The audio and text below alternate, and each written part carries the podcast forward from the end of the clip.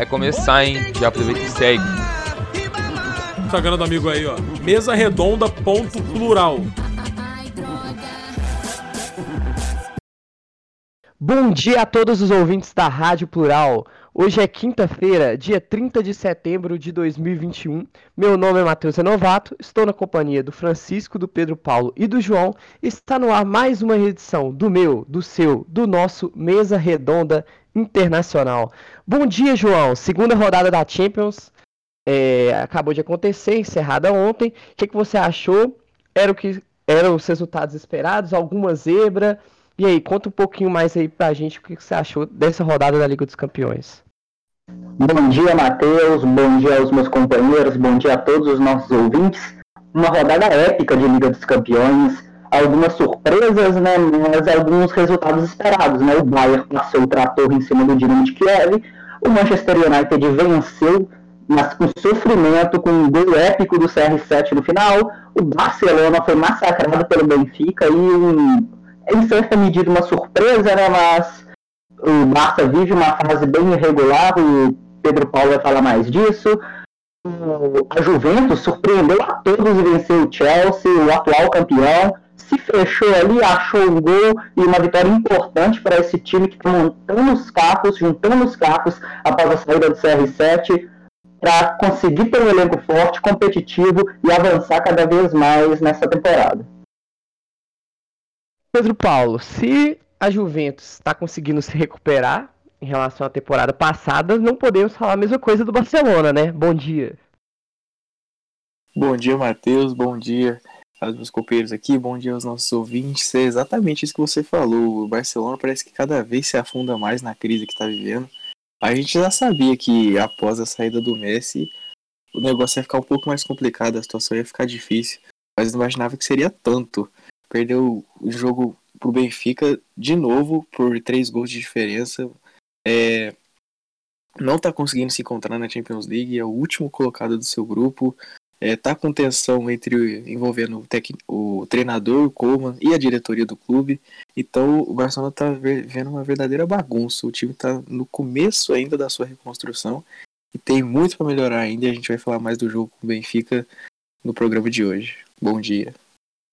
Francisco, saindo um pouco da Europa e vindo para a América do Sul, final da Libertadores definida, né? Flamengo e Palmeiras fazem a final no Uruguai. E aí, quais as expectativas para a final? Um grande jogo. Você acha que tem favorito, Francisco? Bom dia, Matheus. Bom dia, João. Bom dia, Pedro. Bom dia a todos que estão nos ouvindo. É uma final aí que foi a, a final que começou a nossa temporada aqui no Brasil na Supercopa. É um jogo muito difícil, por mais que o Flamengo tenha um retrospecto ao seu favor nos últimos jogos contra o Palmeiras. Não tem favorito porque o Palmeiras já provou que pode derrotar gigantes nesse último jogo contra o Atlético Mineiro. Pois é, Libertadores definida e hoje será definida aí a final da Sul-Americana, né? É, o Bragantino se classificou ontem. Vamos falar um pouco sobre essa competição tão importante aqui da América do Sul. É hora da Copa Sul-Americana no Mesa Redonda Internacional.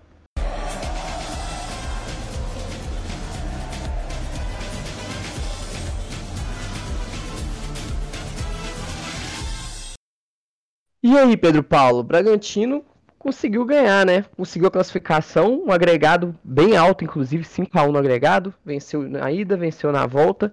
Esse time vai surpreendendo cada dia mais, né?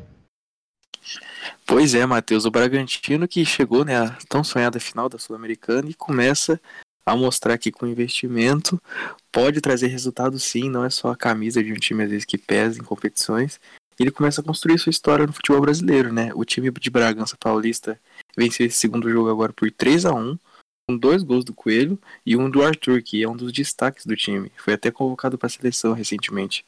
E isso garantiu a classificação para a final e o agregado de 5 a 1 como você disse anteriormente, dos dois jogos.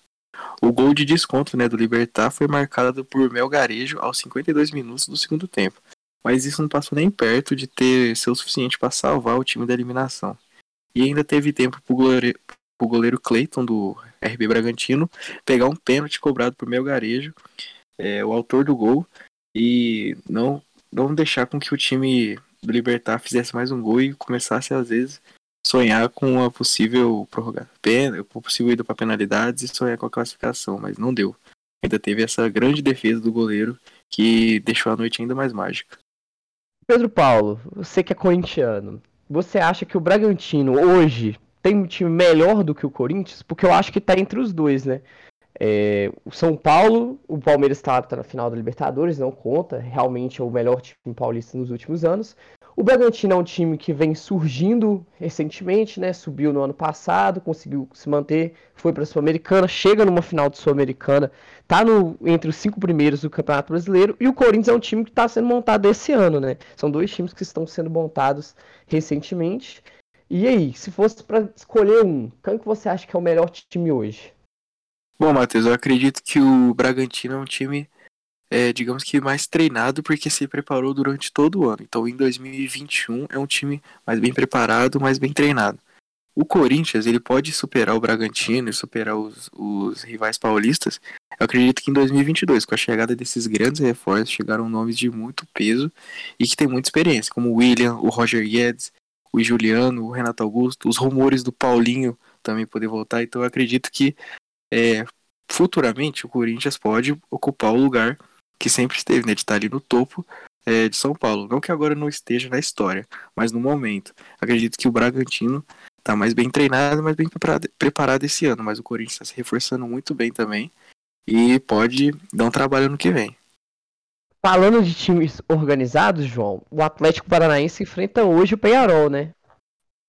Exatamente. O, você falou do Bragantino está construindo uma história. O Atlético Paranaense é com certeza um dos times brasileiros que nos últimos anos tem feito uma história muito bonita, né? Foi campeão Sul-Americana, foi campeão da Copa do Brasil e está de novo aí tentando uma vaga na final da Sul-Americana. Venceu o primeiro jogo contra o Penharol por 2 a 1 em Montevidéu e agora recebe o rival em Curitiba e garantir essa vaga na final, né? A confiança é grande, afinal o Furacão se garante mesmo se perder por 1 a 0 e o Penharol para se classificar precisa vencer por dois gols de diferença, porque um novo 2 a 1 leva a decisão para os pênaltis. E caso isso aconteça, o Atlético tem o Santos, que é um goleiro de nível de seleção brasileira, que pode fazer a total diferença. É, eu acho que a depender aí dos resultados, a gente pode transformar o Mesa Redonda Internacional no Mesa Redonda Nacional, né? Porque tanto a final da Sul-Americana tende a ser brasileira, quanto a final da Libertadores também. Eu acho que os times brasileiros estão muito bem em relação ao resto do continente. O dinheiro aqui é, é mais injetado, tem mais investimento. Eu acho que a disparidade técnica vai aumentando cada vez mais. Porque quando você tem dinheiro, hoje dinheiro faz totalmente a diferença no futebol. Não sempre, mas a tendência é que os times que têm um pouco mais condição financeira consigam se organizar mais. É, esse time do Penharol, é, o, curiosidade, o Terans, que é o craque do Atlético Paranaense, jogou no Penharol no ano passado, né? E o Atlético Paranaense foi lá e contratou, ele era do Atlético Mineiro e vai enfrentando aí seu ex-clube, né? Vai, vai jogar contra ele agora dentro de casa, na Arena da Baixada. Vai ser um grande jogo. Eu espero que o Atlético Paranaense consiga a classificação. Ia ser um grande jogo, afinal, se fosse Atlético Paranaense e Bragantino. Eu acho indefinido. Eu acho que são duas equipes muito boas. E qualquer uma que ganhasse, para mim, seria justo. Mas então, vamos falar agora da principal competição do continente. É hora da Copa Libertadores no Mesa Redonda.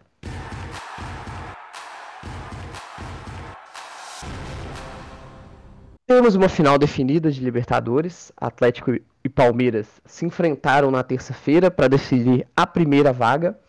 É, um jogo equilibrado no primeiro tempo. O Atlético com mais posse de bola, mas o Palmeiras chegando com mais perigo. O Everton é, tendo que trabalhar mais do que o Everton. Eu, eu senti o Atlético muito nervoso no primeiro tempo, errando passes bobos. E o Palmeiras muito, muito, muito concentrado. Mas o início do segundo tempo o, tudo indicava que a história do jogo poderia mudar, porque Jair cruzou na área e Vargas cabeceou para abrir o placar para o Atlético. Nesse momento o Atlético estava classificando. É, eu imaginei que o Cuca poderia recuar o time, né?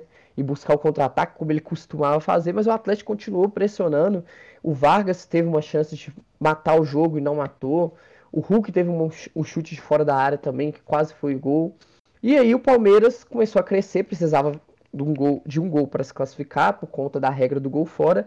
E aí o Abel Ferreira colocou o Gabriel Veron que instantaneamente criou a jogada do gol, né? Após falha do zagueiro Nathan Silva, é, Gabriel Veron fez a jogada pelo lado esquerdo, cruzou na área e o Dudu livre, já sem goleiro, 1 a 1 para o Palmeiras. O Atlético não teve força, não teve concentração e não teve qualidade suficiente para fazer o segundo gol. É, eu acredito que quando o Atlético tomou o gol, muitas das pessoas, muita gente já acreditava que não ia conseguir fazer o segundo. Eu mesmo já percebi que o time sentiu a pressão, sentiu o psicológico, que não, cons não conseguiria fazer o segundo. E o Palmeiras, tradicional como sempre na Libertadores, chegou à sua segunda final seguida. É... Francisco, você aí que com certeza acompanhou esse jogo, você queria que o Palmeiras classificasse, se eu não me engano, você apostou 1 a 0 Acertou, né, Francisco? Todo mundo apostou que o Atlético passaria, o Palmeiras acabou se classificando. É... O que, que você acha? O que, que o Flamengo na final precisa se concentrar para evitar que o Palmeiras vença? Qual que é o ponto forte do Palmeiras que o Flamengo precisa neutralizar? É, Matheus, desde, desde o início, nos dois programas aqui de esporte da rádio, eu fui o único que apostou no Palmeiras, nunca duvidei da retranca do professor Abel Ferreira. E sobre o que, o Flamengo tem que se preocupar é com o contra-ataque do Palmeiras, né? Que foi o que o Atlético acabou sofrendo ali com o Gabriel Veron deixando o Nathan Silva no chão no, no lance de contra-ataque. Então, essa é a arma do Palmeiras, desde sempre o Abel Ferreira sempre, sempre jogou assim. Contra o Flamengo, ele sempre entrou assim também. E eu acho muito difícil que ele mude a estratégia para a final. Eu acho que ele vai manter esse estilo de jogo, vai ali ficar na defensiva e tentar uma bola em velocidade para o Rony e para o Dudu. Então o Flamengo tem que ficar bem esperto nas costas dos laterais, porque nossos laterais do Flamengo são jogadores já mais velhos que não tem tanta velocidade assim. E o, o Renato perdão, tem que se preocupar bastante com isso aí e não dar espaço para o Palmeiras, né? E outra estratégia interessante também seria dar a bola para o Palmeiras, porque o Palmeiras é um time que não tem muita criatividade quando, quando tem a bola, né? Sofre bastante para conseguir criar oportunidades. Então, essas duas, essas duas táticas seriam o óbvio, né? Mas como tem dois gênios ali da área, da área técnica de cada lado, então a gente não pode dizer com certeza o que vai acontecer. É, tem que exaltar o trabalho do Abel Ferreira, né? Cara, em menos de um ano, levou o, Palmeiras em duas finais de Libertadores, a principal competição do continente que era um objetivo do Palmeiras, a Libertadores, há muito tempo, desde 2015, com esse novo projeto aí da Crefisa. O Palmeiras tentava chegar na final da Libertadores, tentava chegar e não conseguia. E o Abel Ferreira, em um ano, levou duas vezes o time para a final da Libertadores. Então tem que se exaltar o trabalho aí do português. Mas vamos falar agora do outro finalista, Francisco, porque o Barcelona foi, ó, o, Barce Flamengo foi a Guayaquil enfrentar o Barcelona e acabou vencendo novamente por 2 a 0 dois gols do Bruno Henrique. Como é que foi essa partida aí? Pois é, foi como no jogo de ida. O Barcelona começou pressionando e fez com que o Diego Alves trabalhasse bastante nos primeiros 15 minutos, né? O Diego Alves, que vinha sendo criticado para a torcida, mas nesses momentos de decisão ele sempre, sempre cresce. Porém, o ataque fatal do Flamengo precisou de só uma chance para marcar, né? O Bruno Henrique ali recebeu a bola, um, um passe de manual do Everton Ribeiro, depois de uma triangulação rápida do Flamengo sob pressão, e abriu o placar. E o Rubro Negro ainda teve chance de ampliar o placar com o Andrés Pereira. Uma bola que ele recebeu do Bruno Henrique, pegou de primeira de fora da área, mas a bola ficou na trave, assim como aquela bola no Maracanã, que ele estou de longe. E assim terminou o primeiro tempo. Terminou apenas 1 a 0 com o Flamengo já com a vantagem garantida. A grande diferença do jogo de ida foi o segundo tempo, porque na ida a gente viu um Flamengo desligado e tomando muita pressão no segundo tempo. Já nesse jogo do Equador, o, o Barcelona até tentou repetir aquela pressão, mas dessa vez o Flamengo estava preparado, se colocou mais compacto, trabalhou a bola e num lance de troca de passes que a bola passou por todos os 11 jogadores do time, o Everton Ribeiro na cara do goleiro tocou para o Bruno Henrique que só empurrou para a rede e fechou a semifinal ali, né? O quarto gol dele na semifinal, o segundo no jogo. E com a classificação garantida, o Flamengo só administrou o jogo, ainda conseguiu sofrer uma pressãozinha ali do Barcelona no final, depois que o time diminuiu a concentração, mas não teve muito perigo nessa parte final do jogo de, de perder a classificação, né? É, eu assisti a partida e o segundo tempo o Flamengo poderia ter feito mais, porque vários contra-ataques faltou ali um erro do último passe, talvez é, uma, uma tomada de decisão um pouco melhor. Eu acho que foi um jogo muito tranquilo para o Flamengo, como eu já imaginava que seria mesmo.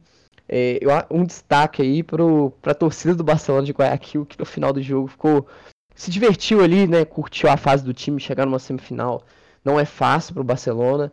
E, aí gritou olé, o time perdendo de 2 a 0 Realmente se divertiu, é o, é o que faz o, esporte, o futebol esporte tão, tão legal, né? E aí uma final bem complicada aí. Flamengo e Palmeiras são os dois últimos campeões da Libertadores. É, o Flamengo, atual campeão brasileiro, o Flamengo, atual campeão da Copa do Brasil da Libertadores, vai ser um jogaço, não tenho dúvidas em relação a isso. E você já tem um palpite, Francisco? Ou você prefere esperar um pouco? Ah, eu prefiro esperar para dar meu palpite depois da final. então tá. É, rumo ao Uruguai, Francisco? Tá pensando já na viagem? Ah, vai depender do valor dos ingressos aí, né? Felizmente, não tenho condições de pagar o plano do Flamengo de 16 mil reais. Pois é.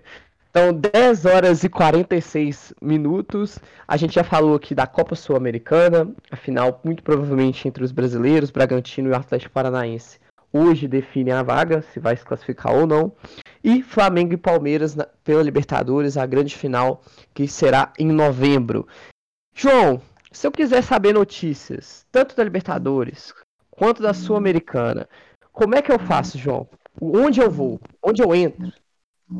Se você quiser saber notícias da Sul-Americana, Libertadores, Brasileirão Série A, Série B, Campeonatos Internacionais, Liga dos Campeões, vai no nosso Instagram, mesaredonda.plural, lá você vai ter todas as notícias e sempre estará muito bem atualizado. E se você perdeu alguma parte do nosso programa, de hoje ou de terça-feira, é só ir no Spotify ou nas outras plataformas digitais pesquisar Mesa Redonda, que você vai poder ouvir todos os nossos comentários, nossos debates e também estará muito bem informado sobre o futebol brasileiro e internacional. Inclusive, um grande abraço aí para quem está nos ouvindo depois pelo Spotify. É, saiba que você é muito. A gente agradece muito a sua audiência. Então vamos lá, né? Vamos falar um pouco agora da Liga dos Campeões, né? Principal competições de clubes europeus. É hora da UEFA Champions League aqui no Mesa Redonda.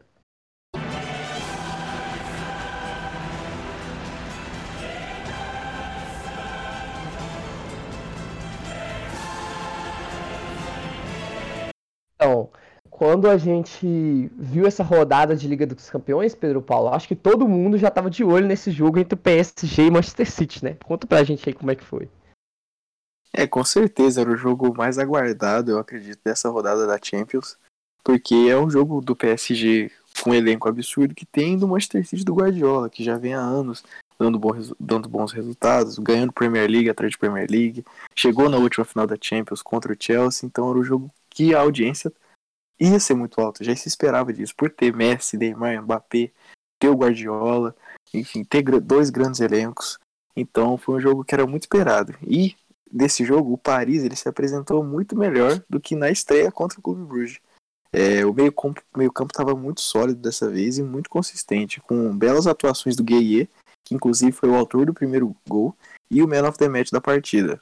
E também o Verratti, que jogou muito bem após voltar de lesão, estava parecendo que não tinha se lesionado, entrou muito bem, entrou muito focado no jogo e estava ganhando todas as todas as divididas, todas as tomadas de decisões dele estavam muito boas e ajudou muito, com toda a certeza do mundo, a equipe do Paris é, a conquistar essa vitória. O Verratti ele é fundamental para esse time. Ele quando ele está dentro do campo, o time muda completamente. E além disso, o Donnarumma fez sua estreia na Champions League pelo PSG ele mostrou para o Navas que ele também tem muita qualidade e pode até ser titular nessa competição europeia.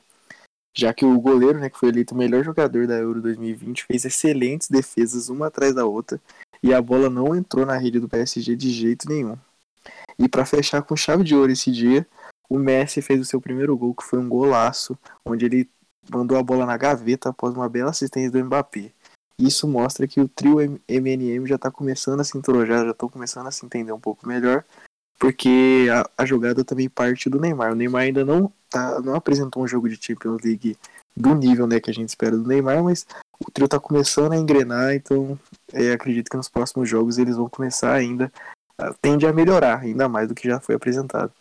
E um detalhe importante que a gente é, deve mencionar é que o Sérgio Ramos não estreou no PSG até hoje, tanto no campeonato francês, nas Copas francesas, quanto na Champions League. Ele ainda está se tratando de uma lesão desde que chegou ao clube e a sua estreia ainda não, não aconteceu. Todo mundo está com muita expectativa e essa demora do PS do Sérgio Ramos para estrear já acredito que já esteja começando até a dar uma angústia nos torcedores, porque ele é um dos grandes reforços do, do clube e ele e o Messi talvez sejam os reforços de mais peso assim para o clube dessa temporada. Ele fez parte né, desse pacote absurdo de reforço que o PSG apresentou. E tá todo mundo aguardando muito a entrada dele para fazer a dupla de zaga com Marquinhos ou o trio de defesa com Marquinhos e Kimpembe.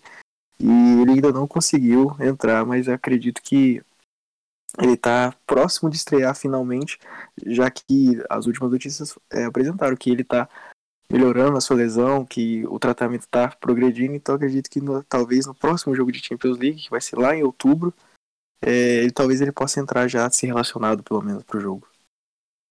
É, eu vou ser sincero, eu não curti muito a partida não, eu esperava um pouco mais, principalmente do PSG. Eu acho que essa postura de ficar o tempo todo atrás é muito ruim, velho. É muito ruim para quem tá assistindo, principalmente, para quem não torce para nenhum dos dois times. E lembrando também que o Donnarumma fez um jogo espetacular. O Manchester City criou várias chances, inclusive um gol inacreditável que o Bernardo Silva errou no primeiro tempo. Então o Manchester City teve várias chances de de empatar o jogo, né? Eu achei uma partida muito abaixo do Neymar em relação ao resto do trio. O Messi estava meio apagado, mas ainda assim, na hora decisiva, ele conseguiu aparecer para fazer o gol é, o Neymar apagadíssimo, o Mbappé participou da jogada dos dois gols, né? É, inclusive o Neymar furou ali no primeiro, primeiro gol, inacreditável. Aí acabou a bola sobrando e o PSG abriu o placar.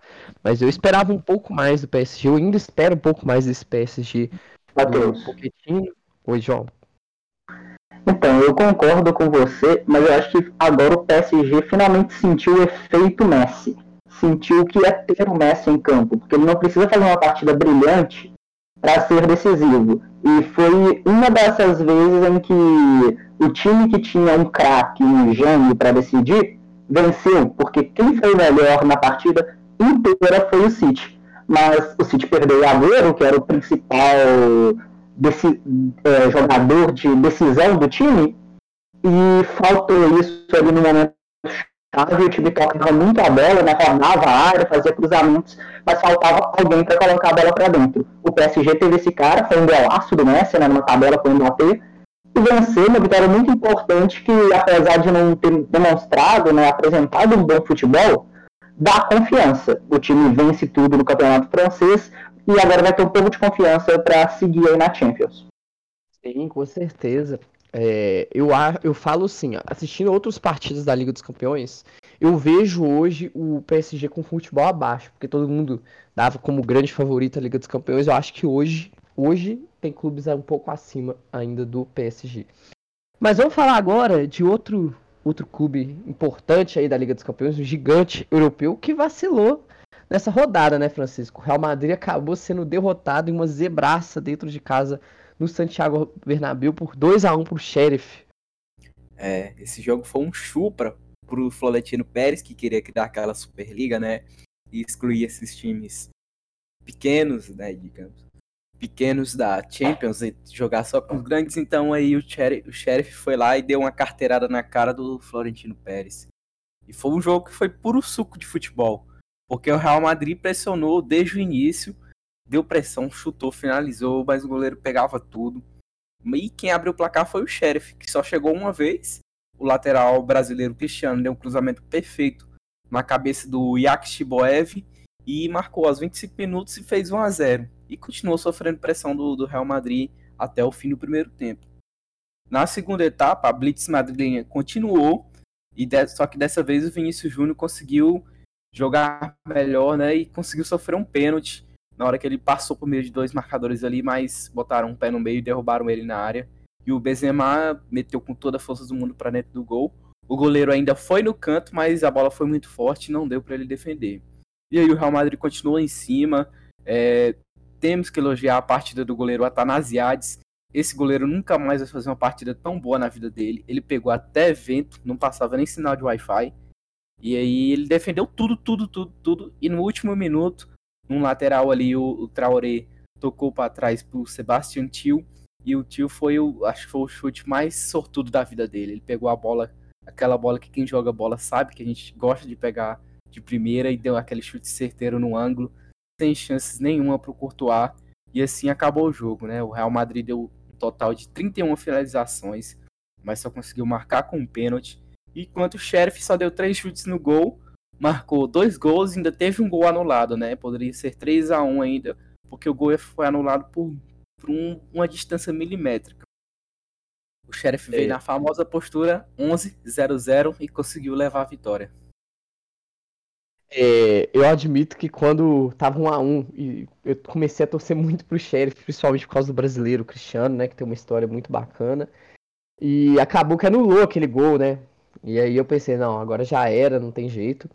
E aí acabou que o Sheriff mesmo assim conseguiu acertar aquele golaço de fora da área no fim do jogo. Muito bom, né, velho? Futebol é isso. Eu acho que esse tipo de resultado é muito importante pro futebol. Mostra que dinheiro é importante sim, mas uma equipe organizada pode conseguir vencer qualquer um.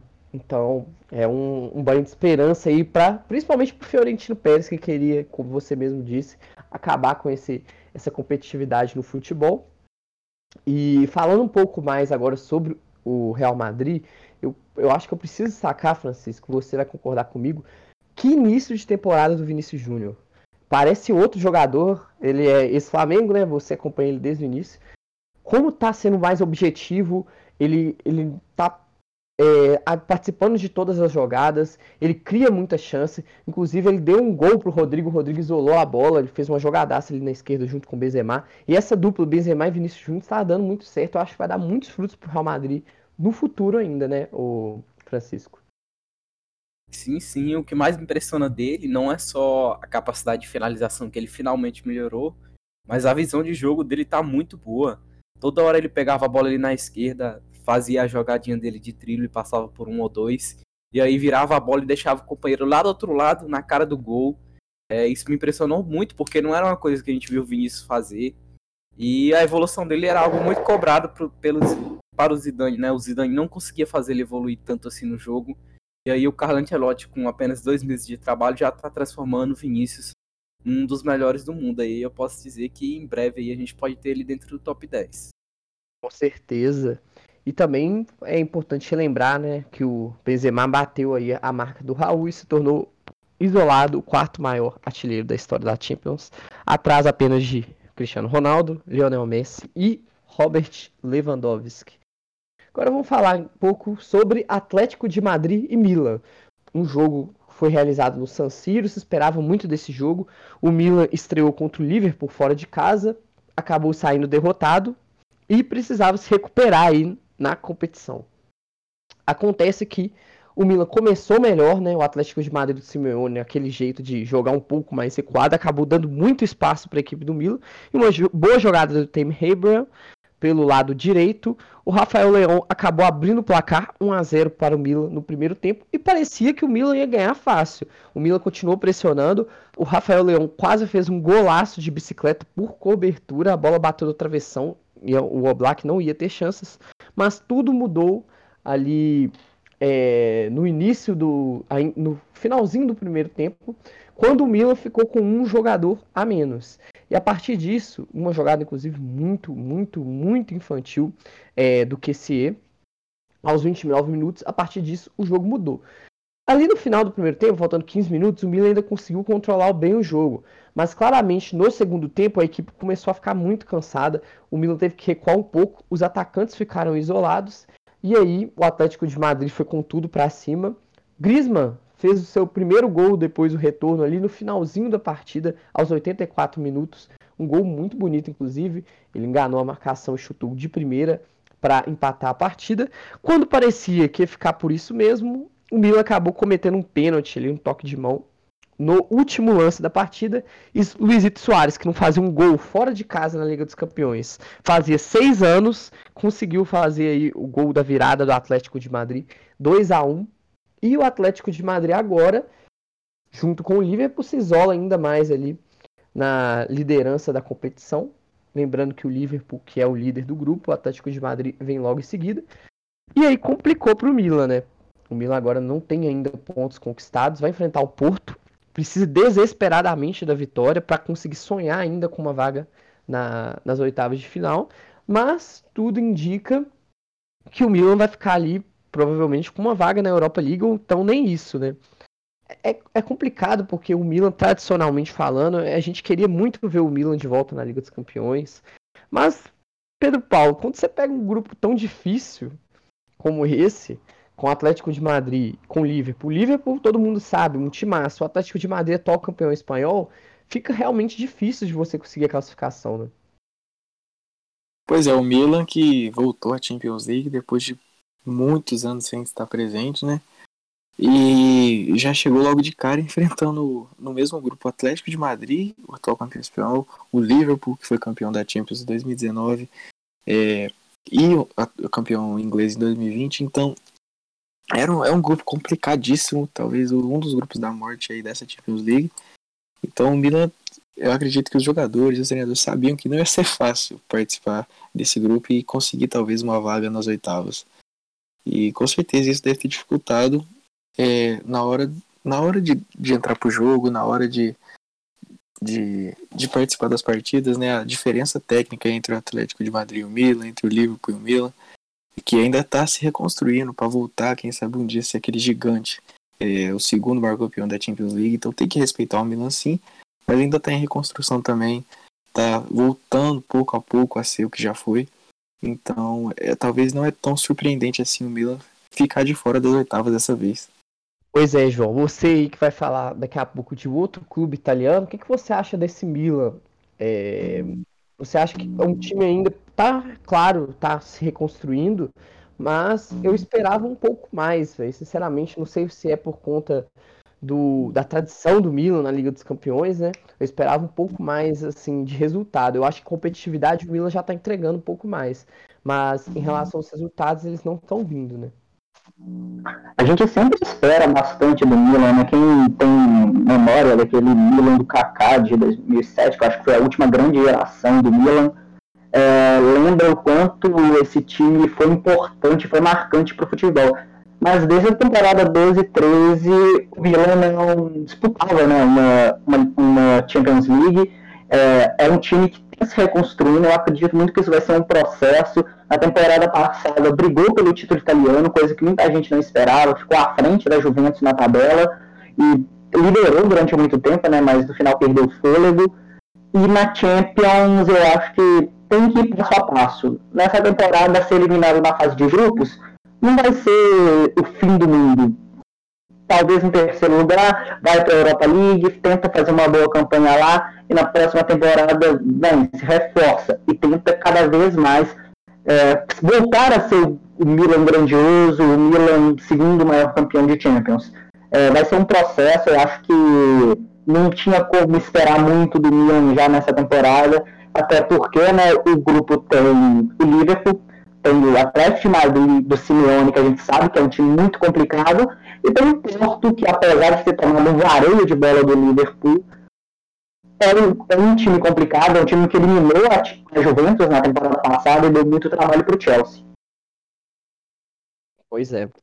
Então, vamos falar então de outro clube italiano, porque a Juventus surpreendeu todo mundo, venceu o Chelsea, a Juve que não fez, não faz um início muito bom de campeonato italiano, todo mundo, antes da partida, eu tenho certeza que apostava que o Chelsea sairia vitorioso e a Juventus mostrou que a camisa pesa sim, né, João?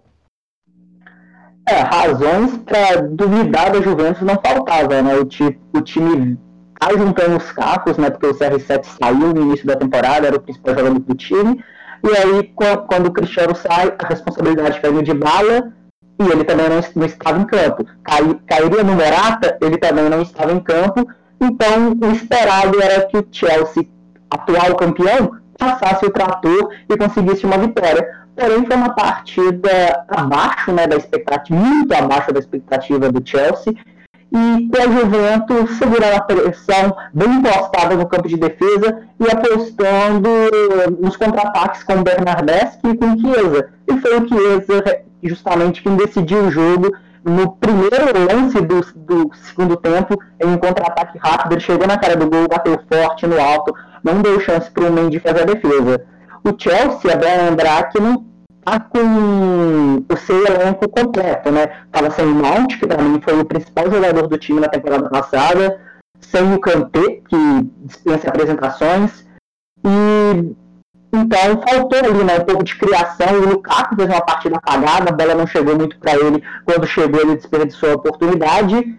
Mas o domínio do Chelsea foi evidente. Né? O time teve 70% de posse de bola, chegou mais vezes que a Juventus, mas a Juventus foi letal quando chegou, fez o gol e conseguiu conquistou sua segunda vitória na, na Liga dos Campeões e a líder isolada do grupo. É, eu preciso ressaltar uma coisa. Como joga Federico Chiesa? Joga muito, muita bola. É impressionante que esse garoto joga. É, já tem 23 anos, né? Mas é uma idade muito, é, muito pouco em relação ao futebol atual. Você joga, rende muito, até 35 Matheus, anos por aí. E joga eu muito. esqueci de uma coisa. Uhum. Pode falar, João. É que você falou do Chiesa, o Chiesa que fez gol no Chelsea, justamente um dia depois de sair um rumor em que o Chelsea estaria disposto a pagar na próxima janela de transferências 120 milhões de euros para tirá-lo da Juventus. Quem sabe depois de sofrer com esse gol dele, a vontade seja ainda maior de ter esse garoto no elenco, porque realmente ele é muito bom de bola e vai ser um dos melhores do mundo com certeza. Eu acho que qualquer equipe do futebol mundial hoje que pense em contratar um atacante precisa olhar com bons olhos pro Chiesa. Joga muita bola, realmente. Ele teve outra chance no primeiro tempo, faltou pouco para ele fazer o gol. É, e destacar também que o Lukaku foi totalmente anulado pela dupla de zaga ali, né? Do, da Juventus, pelo Delite e também foi o Bonucci que jogou, se eu não me engano, foram os dois. Bonucci e Delite não fez uma partida boa. O Lukaku que tem um retrospecto desde a Inter de Milão de não conseguir fazer grandes jogos no estádio da Juventus e mais um jogo apagado aí do Lukaku. Para quem reclamava que o Timo Werner é, se apagava nos grandes jogos, aí o Lukaku também não jogou muito bem nessa partida. Mas eu acho que ainda dá para o Chelsea buscar essa liderança no grupo, porque vai enfrentar ainda a própria equipe do, da Juventus em casa e pode reverter essa vantagem que a Juventus conquistou. Mas vamos falar agora de outro grupo, né? Vamos falar sobre Benfica e Barcelona. Francisco, dá uma saudade do Jorge Jesus depois de ver o Benfica fazendo 3 a 0 no Barcelona? Conta pra gente aí como é que foi esse jogo. Matheus, eu confesso que ver aquele senhorzinho de 60 e tantos anos na televisão gritando me dá certos gatilhos até hoje. Dá uma bate aquela saudadezinha, né? Aquela quando você quando você tá no Instagram e olha a foto da ex, que bate aquela tristeza, mas a gente supera. A crise, enquanto, enquanto a gente tá com saudade do Jorge Jesus, a crise na Catalunha tá pegando fogo, né? O Barcelona que amargura o sexto lugar na, na liga, perdeu pela seg segunda vez por 3 a 0 nessa Champions. E o jogo começou animado. Quando eu falei, quando eu falei até no meu Twitter, né, que era o que ia ser o melhor jogo da rodada e muita gente no fim acabou concordando que foi o melhor jogo da rodada. O Benfica começou em cima e logo aos dois minutos o Darwin Nunes abriu o placar, uma jogadaça individual, pedalou para cima do Piquet, cortou para o lado e bateu no canto, sem chances entre aspas, o Der Stegen. E aí o Barcelona, esse primeiro tempo foi talvez o melhor tempo do Barcelona nessa temporada. O Barcelona jogou muito bem, criou muitas oportunidades, é, o Luke de Jong perdeu gols incríveis, o Lucas Veríssimo fez uma partidaça, teve uma bola que ele tirou no carrinho ali que foi incrível aquela bola que o Luke de Jong chuta e ele dá o carrinho com a bola no ar e consegue tirar ainda em tempo. E mesmo com essas chances perdidas do, do Luke de Jong, o Barcelona fez um bom jogo e teve até chances de empatar ainda nesse primeiro tempo. Já a segunda etapa foi o inverso, foi um domínio total dos encarnados. O Barcelona pouco conseguiu criar, o Benfica pressionou muito o time na saída de bola lá em cima. E aos 23 minutos conseguiu fazer o gol com o Rafa, né? Fez o 2 a 0 e aí continuou dando pressão, tendo chances de ampliar. E aos 31 minutos, o, Gilberto, lateral ex-fluminense, cabeceou a bola, a bola bateu na mão do Deste, que estava com o braço totalmente aberto. E aí o juizão foi pro vai, deu o pênalti. E o Darwin Nunes fechou o placar, o segundo gol dele na partida. Benfica 3 a 0 mas antes do fim do jogo ele teve chance de fazer quatro ou até cinco gols na partida, né? Acho que tudo que o torcedor do Barcelona quer hoje é o Koeman fora do time. E o Barcelona, durante o jogo, 100%, 90 minutos do jogo, o Barcelona não deu um chute certo no gol. Até fez um bom primeiro tempo. É, eu preciso falar que o Luke de Jong perde mais gols que o David, esse Flamengo. Darwin Nunes é craque. E o Benfica fez uma bela exibição, né? O Benfica teve a sétima vitória seguida aí na temporada. E volta Jorge Jesus, né? Volta Jorge Jesus, isso aí, Francisco. Mas falando um pouco mais desse Barcelona do Koeman, a diretoria do Barcelona está numa situação tão delicada que o clube hoje não tem dinheiro para demitir o treinador. Porque a multa rescisória é alta e a equipe fica refém do técnico. Até ele pedir demissão, o Barcelona não tem condição de bancar a multa. E porque se bancar a multa, vai ter que arrecadar dinheiro da multa, porque existe o fair play financeiro é, da La Liga, então o Barcelona vai sendo refém aí do técnico. Não tem o que fazer nesse momento. E Francisco, é, a gente vai falar um pouco mais tarde do jogo entre Bayern e Dinamo de Kiev, que rolou aí nesse grupo também. Mas se continuar dessa forma aí, o Barcelona corre risco de nem a Europa League se classificar, né? Nem para a Europa League. Porque o, o Dinamo de Kiev não é uma equipe tão ruim assim, joga no contra-ataque e pode complicar o Barcelona. O que, que você acha? Olha, eu não duvido do Barcelona ficar de fora até da Europa League, porque eu não vi o jogo do Dinamo, nenhum jogo do Dinamo de Kiev essa temporada, mas na temporada passada. O time jogou muito bem contra o Real Madrid, né? Teve chances de vencer o Real Madrid na Espanha. É, tem bons jogadores, jovens turcos, jovens turcos, não, jovens ucranianos, perdão, que, que são bons jogadores. O Tsigankov, eu não, não tenho certeza se ele ainda tá no time, mas é um bom jogador. E eu não duvido do Barcelona perder novamente pro Dinamo de Kiev e no final acabar ficando em último no grupo até com zero pontos. Eu não duvido disso acontecer. É algo bem capaz de acontecer. Francisco, o que, que você acha do último jogo da rodada entre Barcelona e Bayern na Allianz Arena? Cenas, cenas lamentáveis podem acontecer, um novo 8x2, qual o seu palpite? Olha, eu não sei se o Bayern vai chegar com um apetite para fazer 8 a 2 porque provavelmente vai entrar nesse jogo classificado. Mas cenas lamentáveis podem acontecer e acho que vai dar gatilho aí pro torcedor do Barcelona nesse último jogo, viu? Pois é. Agora vamos falar do outro clube de Portugal, Pedro Paulo. Porto enfrentou o Liverpool e massacre, né? O Liverpool venceu com muita tranquilidade. Eu esperava um Porto um pouco mais organizado, né? Tendo em vista que o Porto é, vendeu caro para o Chelsea a classificação do ano passado para as quartas de final. Só que o Liverpool mostrou que é sim um dos favoritos da Champions, passeou, venceu com tranquilidade, Pedro Paulo. Conta um pouco mais sobre esse jogo para a gente. Pois é, a defesa do Porto, os zagueiros do Porto vão ter, o goleiro vão ter pesadelo com o trio do Liverpool por uma semana. Foi um verdadeiro passeio, foi uma goleada em Portugal, né? Dois gols do Firmino, mais dois do Salah e um do Mané. É, totalizando cinco gols. E o trio campeão de 2019 né, fez o dever de casa e ajudou com que o, ajudou, ajudaram os Reds a garantir os três pontos fora de casa com uma bela goleada. O Liverpool, que talvez não seja tão é, comentado nessa temporada, mas tá, a gente sabe o que o Liverpool pode apresentar, a gente sabe o que o Klopp pode fazer já ganhou a Champions League, ganhou a Premier League o, o Liverpool com um elenco completo, sem lesões, que ano temporada passada sofreu demais com lesões, perdeu muitos jogadores por causa disso e prejudicou o time. O Liverpool inteiro pode sim ser um dos favoritos a ganhar a Champions, pode ir longe no campeonato e pode apresentar um belo futebol, como foi nesse jogo. O gol de desconto do Porto, o único gol, foi marcado pelo Taremi, mas não chegou nem perto né, de talvez equilibrar um pouco a partida, porque o Liverpool realmente jogou muita bola nesse jogo e apresentou um ótimo futebol e vai chegando cada vez mais é, perto de se tornar um dos favoritos aí, quem sabe levar o título esse ano mesmo não sendo tão comentado. Por estar tá se reestruturando depois de uma temporada cheia de lesões no ano passado. Bom, eu vou falar. Na minha opinião, hoje, se o Liverpool não sofrer com lesões, está entre os três favoritos da Liga dos Campeões para mim pelo nível de futebol apresentado nessa temporada, pela, pelo tempo de trabalho do Klopp e porque os jogadores do Liverpool estão muito entrosados. Dá pra ver que o time tá bem encaixadinho. E esse time mata-mata, principalmente jogando dentro de casa, qualquer, qualquer equipe do mundo toma pavoro. Então eu acho que o Liverpool vem muito forte para essa competição, para essa Liga dos Campeões de, dessa temporada, sem lesões, com o elenco é, disponível para o Klopp, vai ficar difícil bater na equipe do Liverpool. Mas falando agora de massacre, mais um massacre, o Bayern enfrentou o Dinamo dentro de casa e acabou goleando por 5 a 0 Um jogo muito tranquilo para o Bayern do Julian Nagelsmann, que vai demonstrando um início muito avassalador, né?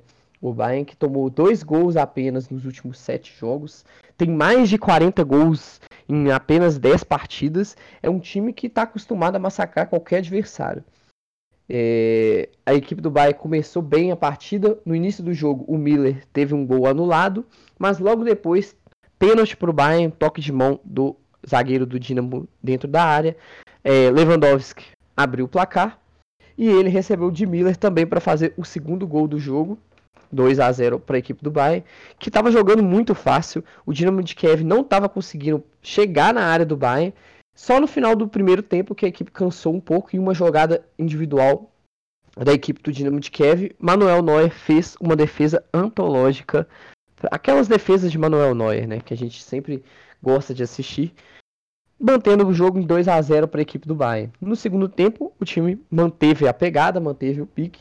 E uma jogada de contra-ataque, Leroy Sané, que de volta à sua boa fase, tocou para Gnabry, que chutou alto e forte no canto esquerdo do goleiro para fazer o 3 a 0. O quarto gol saiu também dos pés de Leroy Sané, só que dessa vez ele tentou cruzar a bola, ele mesmo admitiu, na entrevista pós-jogo, e aí a bola acabou entrando direto pro gol, 4 a 0 ali no cruzamento pela esquerda. O Bayern, depois disso, começou a ser um pouco mais burocrático, tocar a bola, poupar jogadores. O Lewandowski saiu para a entrada do Choupo-Moting. O Pavar entrou no lugar do Sul. Pavar que agora é banco do Bayern, né? Perdeu a posição. O Sabitzer, que chegou agora do, do Leipzig, também entrou no segundo tempo, no lugar do Goretzka.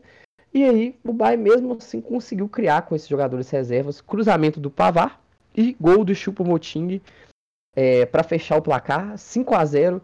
O Bayern, quem não coloca entre os favoritos está maluco. A equipe está jogando muito bem.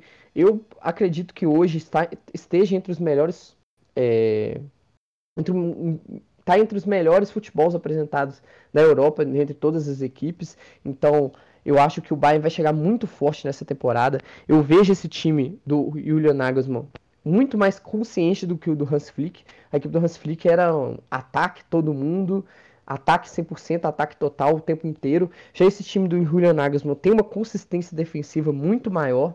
Então eu vejo o Bayern chegando ainda mais forte do que nas últimas temporadas para essa competição. E eu estou muito animado para essa Liga dos Campeões. Eu acho que tem muitas equipes favoritas e eu acho que mal posso esperar para chegar no mata-mata. Observações sobre esse jogo: o Lewandowski chegou ao seu é, gol de número 77 na Liga dos Campeões. E ele precisou de 98 jogos para marcar 77 gols na Liga dos Campeões. Apenas o Messi precisou de menos jogos. O Messi, em 97, conseguiu 77 gols.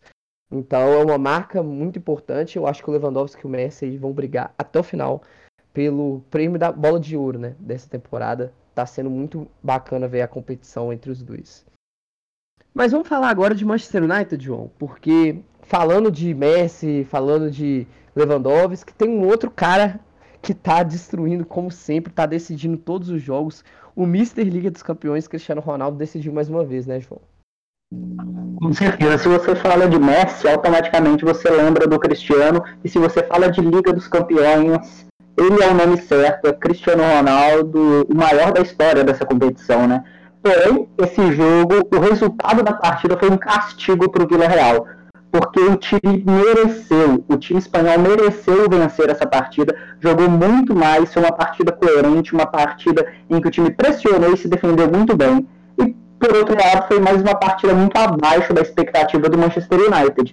Dentro de casa, né, no Teatro dos Sonhos, o United teve muita dificuldade e tomou um baile do Vila Real no primeiro tempo, que criou chances para abrir 1, 2, 3 a 0, mas escapou graças à falta de pontaria do ataque espanhol, principalmente o Alcácer, que perdeu duas oportunidades ali, e por uma grande atuação do De Gea. O De Gea que tem voltado a ser um dos principais goleiros do mundo, teve uma atuação maravilhosa ontem, jogou muita bola. No segundo tempo, o Villarreal chegou ao merecido gol, né? O Alcácer fez 1 a 0 após uma jogada do, da Uma pela, pela, pela, pela direita. Aos 7 minutos, depois né, do gol sofrido, o brasileiro Alex Telles empatou para o United, uma jogada ensaiada né, do Bruno Fernandes lançou, na entrada da área ele pegou a sobra e fez o gol de empate. Após esse empate, o United tentou pressionar, mas não, não conseguiu ter brilho, né? Faltava o brilho do Pogba, faltava o brilho do Bruno Fernandes e não conseguia assustar o Vila Real. Porém, no fim, ele, Cristiano Ronaldo, que não fazia uma partida inspirada, mostrou que é o jogador mais decisivo para a disputa dessa classificação na Liga dos Campeões. E eu acho né, que depois de ontem, o Solskjaer aprendeu que não se tira o Cristiano Ronaldo de campo em um jogo de Liga dos Campeões, porque mesmo mal, ele pode decidir o jogo para você, ele vai acreditar até o último lance, e foi o que aconteceu ontem.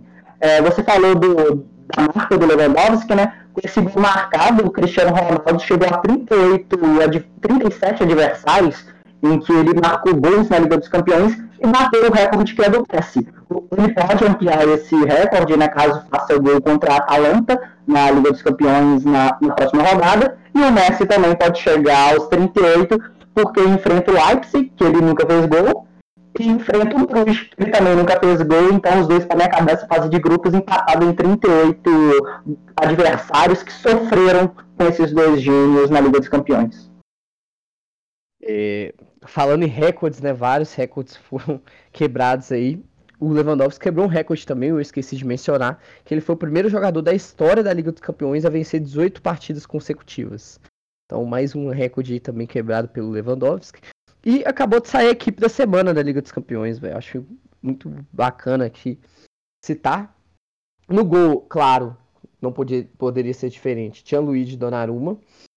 É, na zaga, temos o to Rafael Tolói, da Atalanta, Skriniar, do, da Inter de Milão, Haksic, do, do Zenit, já no meio de campo, Wendel, do Zenit, é, Jones, do Liverpool, Mohamed Salah, do Liverpool, Leroy Sané, do Bayern, Bergius, do Ajax, ADM, do Red Bull Salzburg e na frente Lewandowski, do Bayern de Munique, equipe da semana da Liga dos Campeões. E falando um pouco mais desse Manchester United, é, eu acho que quando a gente fala, fala da prévia, quando o Cristiano Ronaldo chegou, a gente esperava um Manchester United muito mais forte, né? E eu vejo o futebol hoje do Manchester precário. O De Gea salvou o, o, o Manchester United várias vezes ali no, no início do primeiro tempo. Então eu acho que o Solskjaer não está conseguindo encaixar essa equipe. E eu acho bem mais preocupante do que a equipe do PSG. Porque o, o, a base da equipe do Manchester United se manteve. Só se reforçou, trouxe peças providenciais aí para completar o time. O PSG contratou vários jogadores. Então é mais preocupante ainda o Solskjaer tá com tanta dificuldade de conseguir encaixar essa equipe. Hoje eu não vejo o Manchester United aí nem no top, no, no top 3 de favoritos da Liga dos Campeões. Mas é claro, né, João? Quem tem Cristiano Ronaldo é sempre uma equipe muito perigosa de se enfrentar. É, com certeza. Eu acho que o torcedor do United só acredita mesmo porque tem o CR7. Porque o time é muito mal montado pelo Solskjaer. Ele tem tirado qualquer chance de protagonismo do Pogba. Tem ou é, escala ele muito à frente, praticamente como um meio atacante, o que a gente sabe que não é a posição dele, ou coloca ele como meio esquerda, o que anula totalmente o futebol que o Pogba pode oferecer. Tem o, o Bruno tem estado um pouco desatento, não tem sido o Bruno Fernandes do, das últimas temporadas, mas ele ainda pode crescer. O, falta achar ali né, campo ideal, McTominay, Fred, tem, é, tem sofrido bastante nisso. Falta definir quem vai ser o companheiro de ataque ideal para o Cristiano. O Greenwood é muito talentoso, mas erra muito na tomada de decisão, então é algo que tem a se estudar. Mas eu, essa pressão, a gente ouviu ontem na, na transmissão né, da TNT Sports, para a saída do Solskjaer veio muito mais de fora da Inglaterra. Se o Solskjaer permanecer, ele tem que encontrar esse time, e eu acho que duas coisas são claras. O Pogba tem que atuar como segundo volante para ele dar é, mais mobilidade nesse meio campo, conseguir fazer as jogadas fluírem. E o companheiro de ataque do Cristiano tem que ser Edson Cavani, porque ele divide né, as atenções ali e não deixa o Cristiano ficar tão isolado na frente. Porque se for ficar dependendo de grandes defesas do De e do Cristiano decidir jogos todo jogo, vai ficar difícil. O Cristiano é decisivo, o De é um grande goleiro, mas ninguém faz milagre. Exatamente, João. É, a Liga dos Campeões agora vai dar uma pausa, né? Três, daqui a três semanas vai voltar, na terça-feira, no dia 19 de outubro. É, inclusive, um grande jogo entre Atlético de Madrid e Liverpool provavelmente será um dos grandes jogos aí da rodada. Mas vamos agora especificamente falar de alguns campeonatos nacionais aí da Europa. É, vamos falar do campeonato de Neymar, de Messi, de Paquetá, de Gerson porque é hora do campeonato francês no Mesa Redonda Internacional.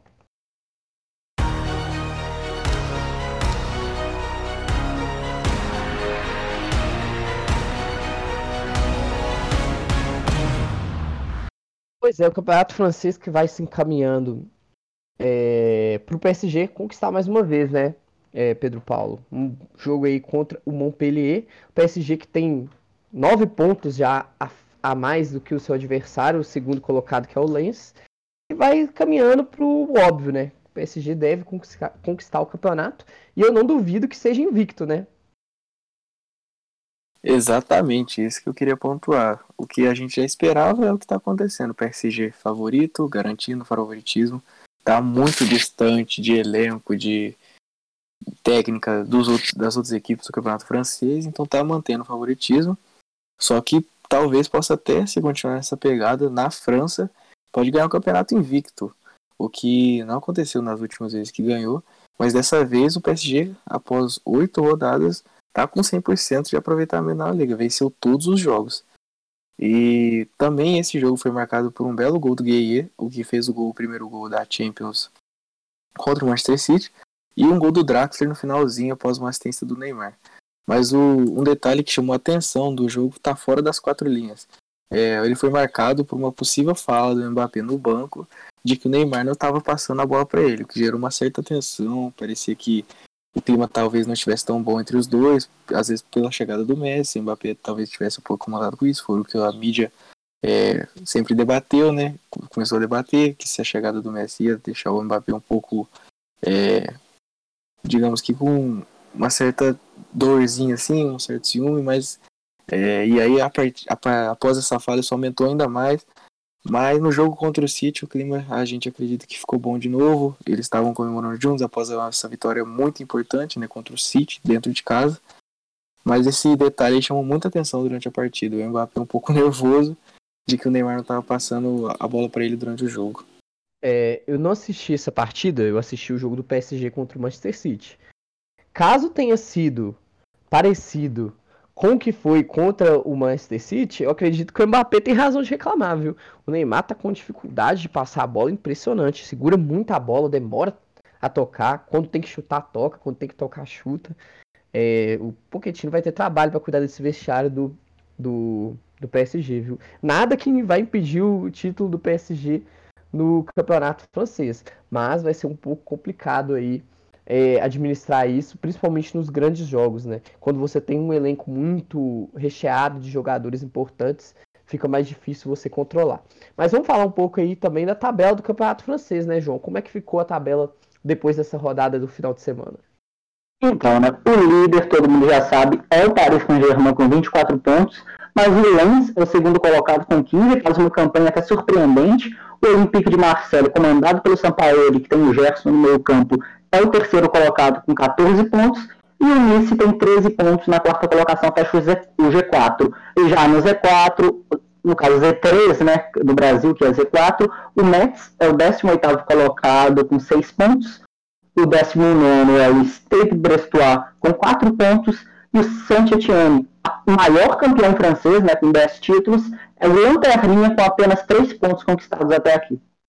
É, além do Santiene, né, eu também acho surpreendente o fato do, do Lille, que é o atual campeão, não estar figurando entre os quatro primeiros. Realmente caiu muito de rendimento sem seu técnico. o técnico, inclusive, do Lille é o técnico do Nice, que está no G4. Então você vê como o técnico realmente faz uma grande diferença aí na, é, no elenco, né? na gestão do elenco, como é importante ter um técnico de ponta. Mas se eu perdi o mesa redonda, João, se eu não, não consegui assistir, é, não consegui ouvir durante ao vivo durante o programa, como é que eu faço para ouvir de novo? É só pesquisar nas plataformas digitais, Spotify, Deezer, Google Podcast, qualquer uma aí, mesa redonda, que você vai encontrar e vai poder nos ouvir em qualquer hora e qualquer lugar. Exatamente. A gente já falou hoje de Copa Sul-Americana, Copa Libertadores, Liga dos Campeões e Campeonato Francês. Se você chegou agora e não conseguiu ouvir o, o início do programa, você vai lá no Spotify, em outras plataformas e pesquisa Mesa Redonda ponto plural que você vai encontrar é, o nosso programa completo para você ouvir. Então vamos mudar agora de, de, de, país, né? Mantendo no continente, mas mudando de país.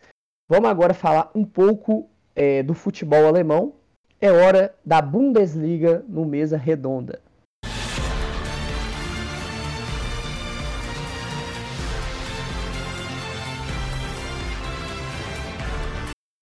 Bom, se no, no, campeonato francês a gente vai encaminhando para o óbvio, no campeonato alemão a gente pode falar a mesma coisa, né?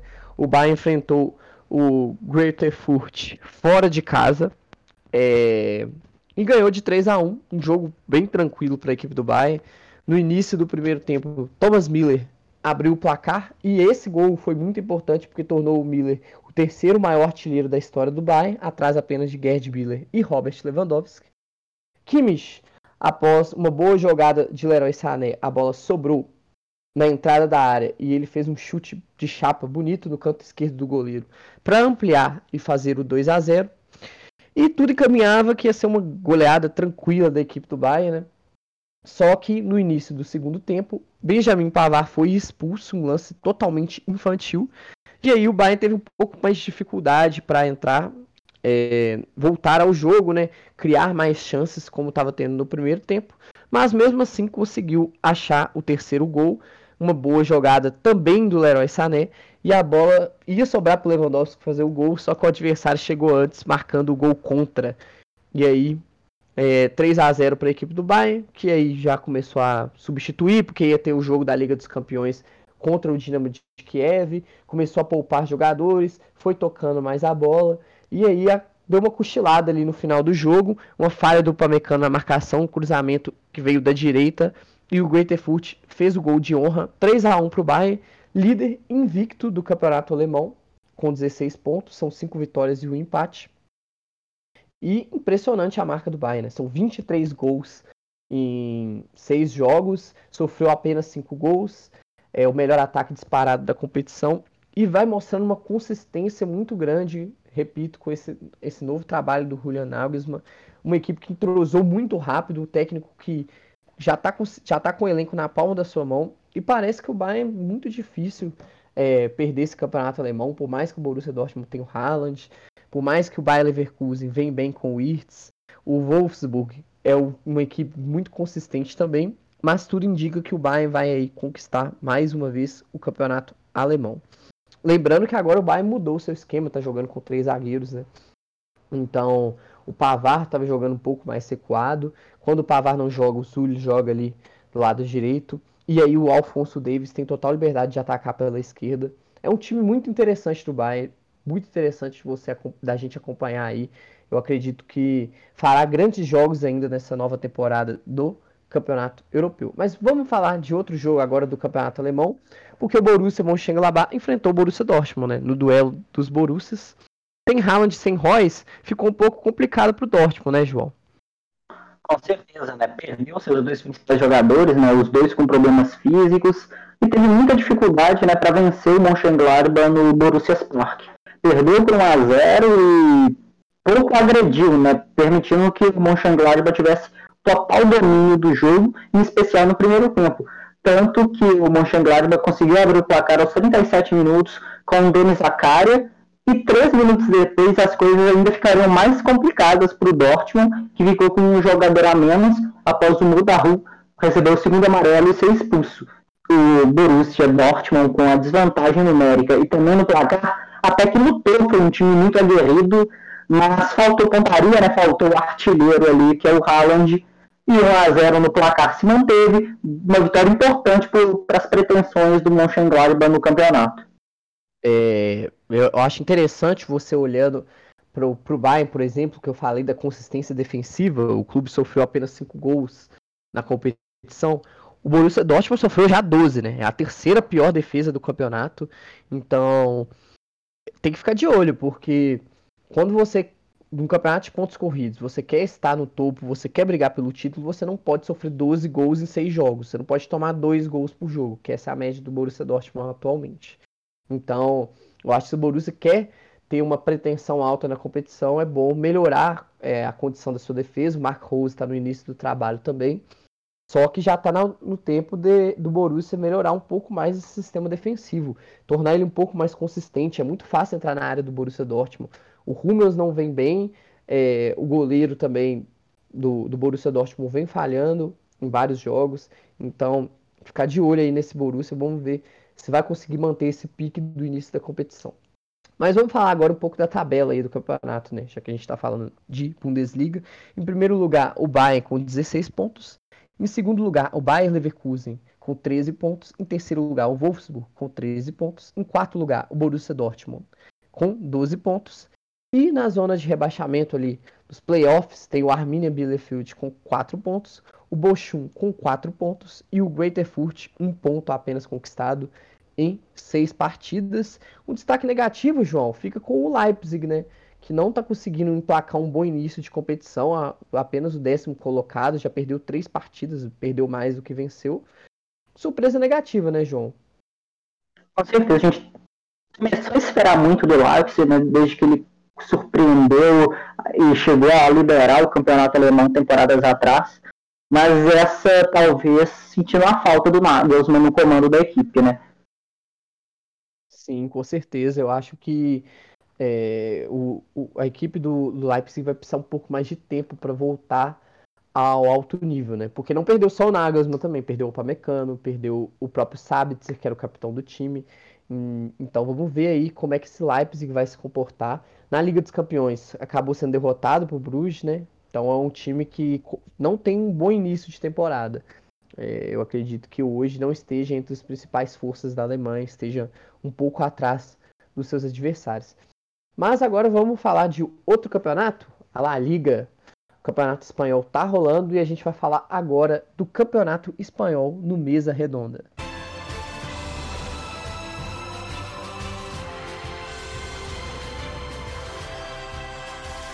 O Madrid entrou em campo no domingo é, já sabendo que o Atlético de Madrid havia sido derrotado um dia antes e que tinha a oportunidade de aumentar ainda mais a vantagem contra o, o rival direto né, no campeonato espanhol. Só que a equipe do Real Madrid apresentou muitas dificuldades durante a partida.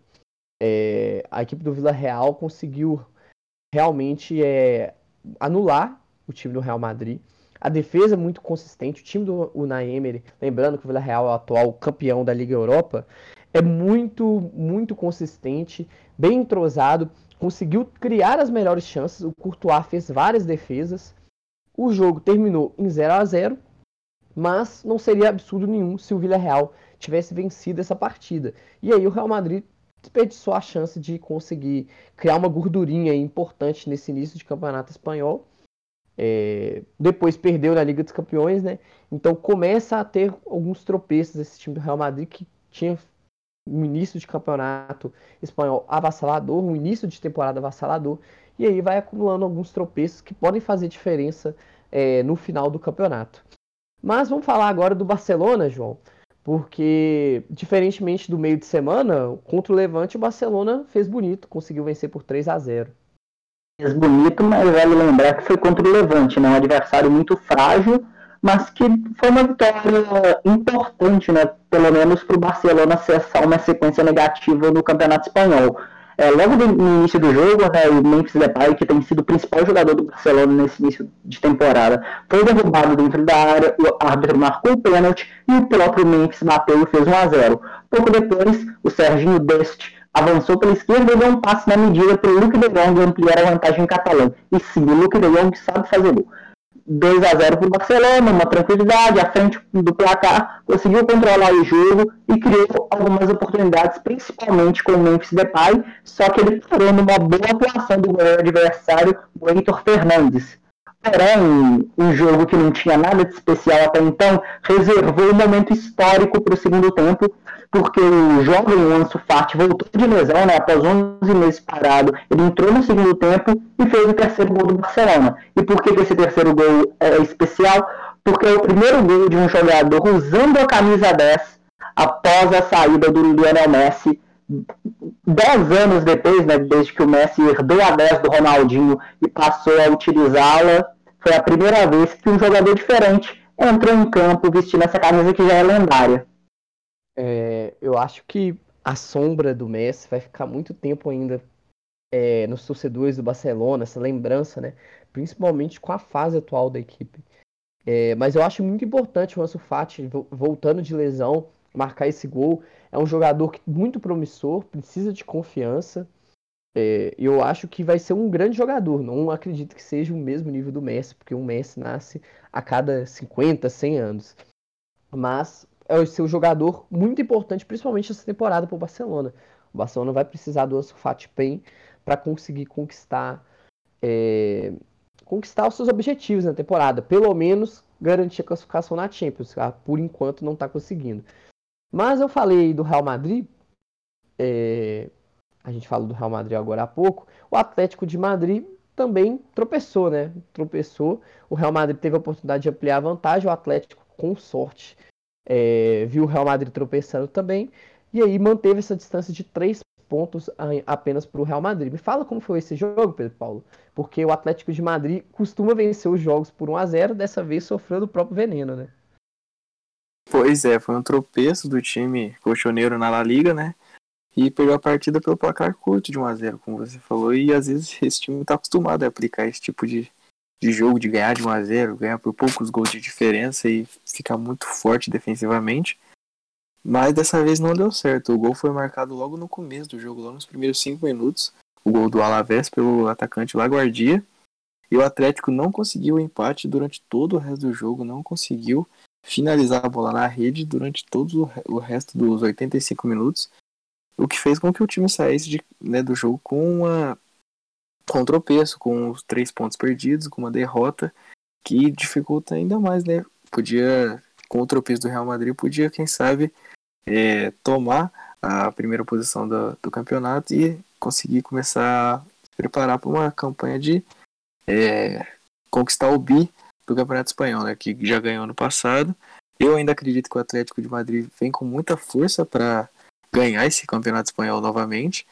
Mas foi um tropeço que o, time do Simeone não pode ficar cometendo toda vez assim, não, se quiser ganhar lá a liga. É, quando a gente olha o Atlético de Madrid na temporada passada, que ganhou o Campeonato Espanhol, foi um time muito consistente, principalmente nos primeiros jogos, né, Pedro Paulo? E você não pode começar a tropeçar contra equipes da parte de baixo da tabela tão cedo. Eu acho que pode acabar fazendo falta aí pro Atlético de Madrid mas que vem com um elenco bem mais qualificado. Eu concordo com você também, acho que o Atlético Madrid vai brigar ali com o Real Madrid até o final do campeonato. Mas vamos falar então da tabela do Campeonato Espanhol, como ficou é, após essa rodada do final de semana. Francisco, me fala aí, quem é o líder, como é que tá o G4, a zona de rebaixamento depois da sétima rodada? É, Matheus, com os dois rivais de Madrid empatando, o líder segue sendo o Real Madrid com 17 pontos. Em segundo lugar vem a Real Sociedade com 16 pontos. Em terceiro está o Sevilha com 14 pontos, mas o Sevilha tem um jogo a menos. Em quarto lugar está o Atlético de Madrid, em décimo quarto com 14 pontos, perdão. É, esse é o G4, são os quatro times que estão indo para a Champions League. E em quinto lugar a gente tem uma surpresa. O Raio Valecano, que era cotado para brigar contra o rebaixamento, ocupa a quinta posição, né? Muito por conta pela chegada do Falcão Garcia, que vem marcando gols decisivos, com 13 pontos. E se você está se perguntando aonde está o Barcelona, o Barcelona está em sexto lugar, com 12 pontos e também tem um jogo a menos. A zona de rebaixamento é formada por Granada, em 18 com 3 pontos, O Alavés em penúltimo, 19 com três pontos, é, conquistou esses três pontos nessa vitória contra o Atlético de Madrid. E o Getafe em último lugar com um total de zero pontos. O Getafe ainda não conseguiu pontuar no campeonato. Bom, é, Barcelona realmente abaixo, é, esperava um pouco mais. Mas esse G4 aí eu acho um G4 bem justo. Eu acredito que o Atlético Madrid deve ficar em segundo lugar. E eu acho que Sevilha e Real Sociedade vão brigar ali com o Barcelona pela, pela essa vaga na Liga dos Campeões. Talvez o Villarreal consiga chegar também, mas eu acho que vai ficar entre eles mesmo em relação à Liga dos Campeões. Mas agora vamos falar do principal campeonato europeu, né? A gente, todo mundo que gosta de campeonato europeu ama a Premier League, ama o campeonato inglês. Então é hora de campeonato inglês aqui no Mesa Redonda.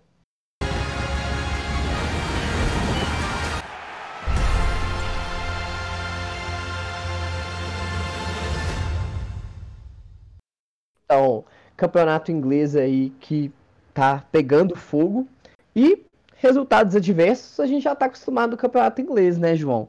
Mas essa derrota do Manchester United acabou custando caro por conta do pênalti no final.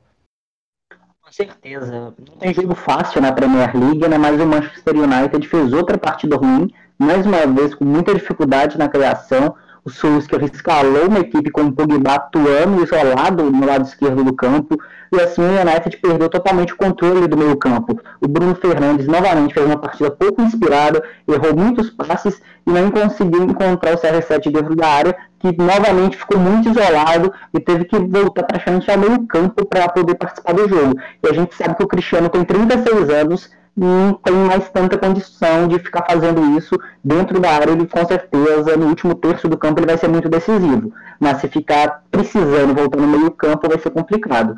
O Aston Villa, bem postado e muito bem montado pelo técnico Jim Smith, conseguiu assustar o United em contra-ataques e foi premiado com um gol no fim. Após cobrança de escanteio, o zagueiro House fez de cabeça o gol da partida.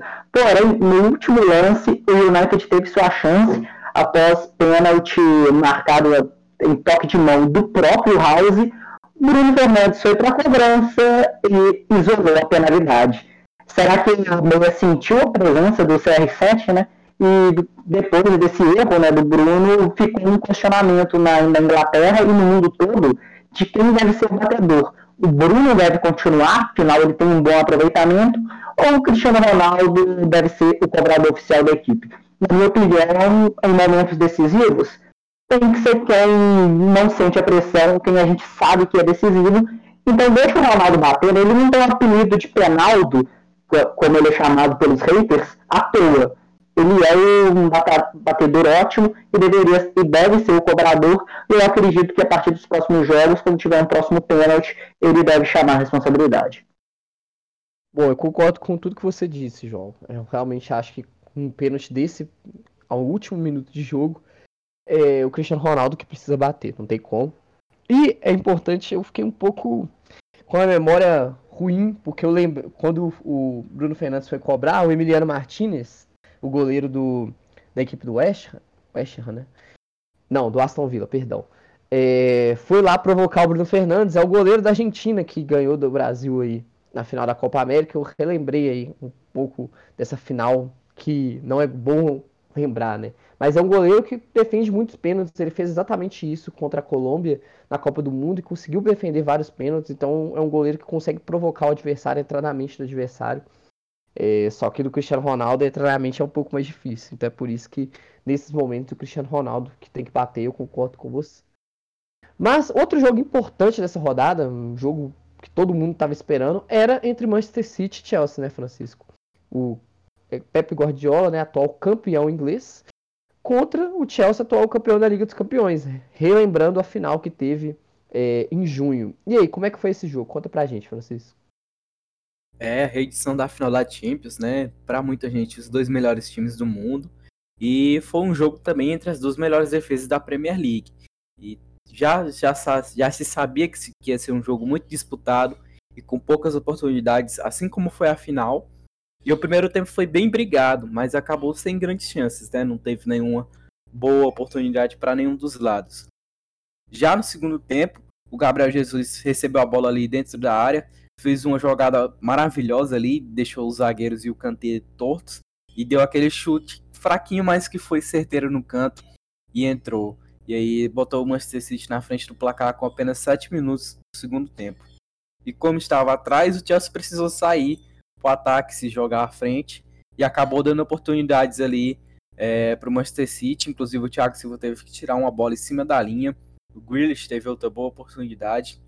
E mesmo com as ofensivas, os Bulls não conseguiram furar a defesa do Manchester City.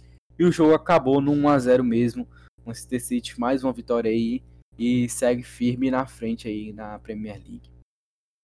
É, o Chelsea que perdeu no final de semana e no meio de semana por 1 a 0 né? eu, eu sinto o Chelsea um time muito consistente, muito mesmo. Principalmente na questão da defesa. Mas eu sinto que quando a equipe toma um gol e o time recua, joga com um adversário com uma boa defesa, tem muita dificuldade para furar retranca. Eu acho que o Chelsea é um time que joga melhor no contra-ataque. Então, quando ele toma um gol e precisa correr atrás do placar, eu sinto que ele tem um pouco mais de dificuldade. Você concorda, Francisco? Matheus, você está dizendo então que o Chelsea teria dificuldade contra o Palmeiras do Prof. Abel Ferreira? Talvez, talvez a final, Francisco, quem sabe. Mas eu acho que o Abel Ferreira nem vai ter a oportunidade aí de, de enfrentar o, a equipe do Chelsea, porque afinal de contas vai enfrentar o grande Flamengo do Renato Gaúcho na final. É. é Chelsea, para mim, ele é um estilo de jogo que o PSG tentou imitar, né, contra o, o Manchester City, ficar recuado ali atrás, porque praticamente todo mundo que joga contra o Manchester City joga desse jeito, né?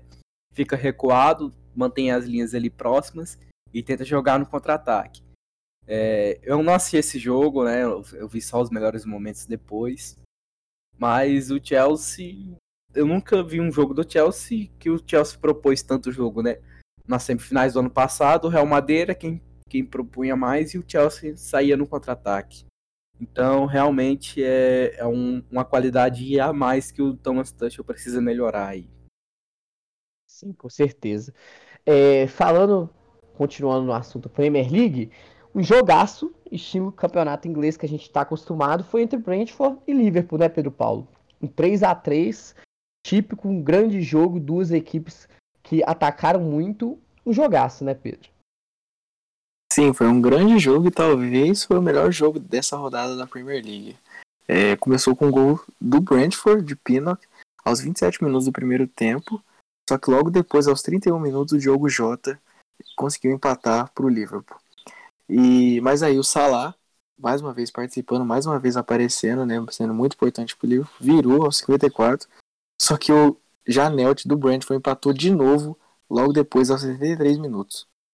O Jones, ele fez o terceiro gol dos Reds aos 67 e quando tudo parecia que estava ganho, estava no final do jogo, ela estava se encaminhando para uma vitória do Liverpool, o Issa empatou mais uma vez aos 82 minutos do segundo tempo para o Brentford, o que deixou o placar em 3 a 3 e tem até uma, um vídeo muito engraçado, um momento muito engraçado dos dois técnicos ficando embasbacados. A reação deles é de não entender o que estava acontecendo ali, porque era um gol atrás do outro e nenhuma das duas equipes é, deixavam de tentar fazer o gol, de sair com a vitória, e que acabou resultando num jogo de seis gols, né? Foi um jogaço, um grande jogo.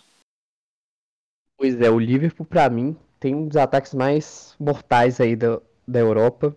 Realmente é um time que vai brigar muito ainda na competição pelo título, vai brigar por todos os títulos no ano, né, no campeonato inglês, na Copa da Inglaterra, na Copa da Liga Inglesa, na Liga dos Campeões, é um time que vai chegar forte em todas as competições.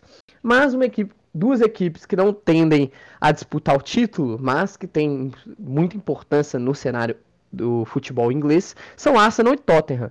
E rolou o grande clássico de Londres é, na casa do Arsenal, no Emirates Stadium, e terminou 3 a 1 para o Arsenal, com gols de Hull, Aubameyang e Saka. A equipe comandada por Arteta construiu a vantagem ainda no primeiro tempo e venceu por 3 a 1 A torcida do Tottenham é, foi embora do estádio ainda no primeiro tempo, né? Teve as imagens mostrando a torcida do Tottenham indo embora, porque no primeiro tempo terminou 3 a 0 Se esperava que o Arsenal poderia construir uma goleada ainda maior, mas não foi isso que aconteceu. No segundo tempo o som diminuiu, mas nada que mudasse o restante, o resultado final da partida.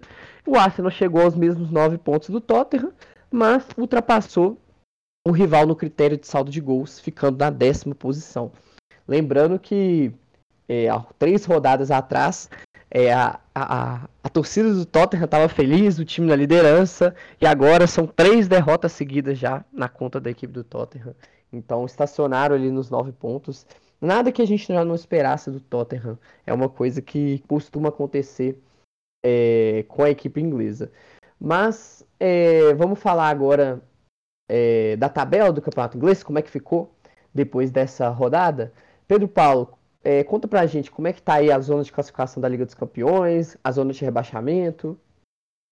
Então, para os nossos espectadores terem noção de como tá disputada essa Premier League, no momento ela tá assim, ó. O Liverpool é o líder com 14 pontos, logo atrás vem o City com 13, o Chelsea também com 13 em terceiro lugar, o United também com 13 em quarto lugar e em quinto lugar com acesso à Europa League. No momento tá o Everton com 12 pontos. Então tá muito disputada. Os quatro primeiros no momento são né, os quatro primeiros sempre são os que vão para a Champions League e tá distribuída nesse, desse jeito a tabela na parte de cima. Na parte de baixo, aqueles que são os candidatos ao rebaixamento no momento, tá o Leeds com três pontos, o Burnley com dois pontos e em último lugar tá o Norwich com seus incríveis zero pontos conquistados até hoje no campeonato. Bom, é, são 11 horas e 58 minutos. Hoje a gente já falou de Copa Sul-Americana, Libertadores, Liga dos Campeões, Campeonato Francês, Campeonato Alemão, Campeonato Espanhol e agora falamos do Campeonato Inglês. E para encerrar com chave de ouro, é hora do Campeonato Italiano no Mesa Redonda Internacional.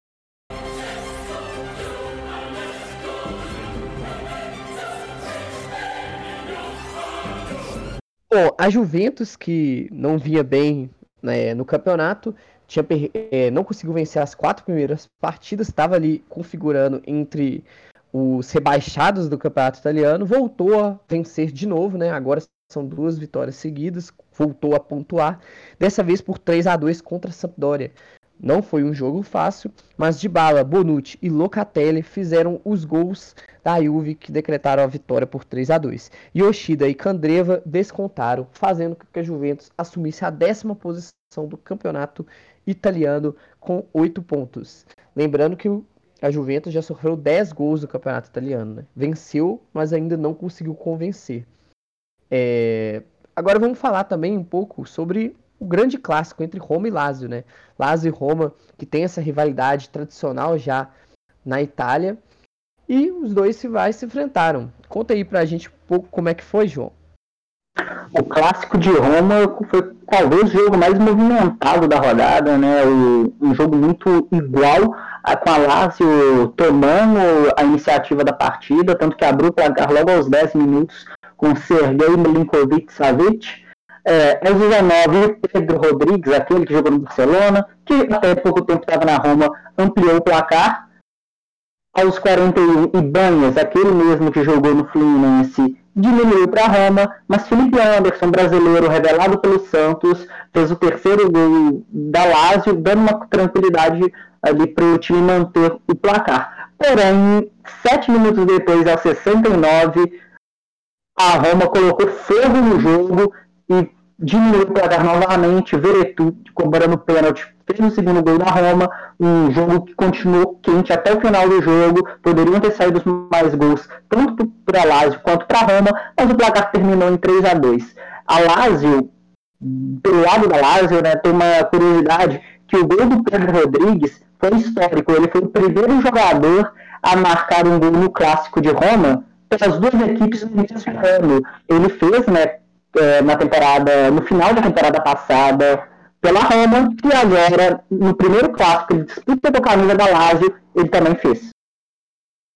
Bom, é, falando de gol histórico, também teve um gol aí histórico no jogo do Bila, né, é, Francisco?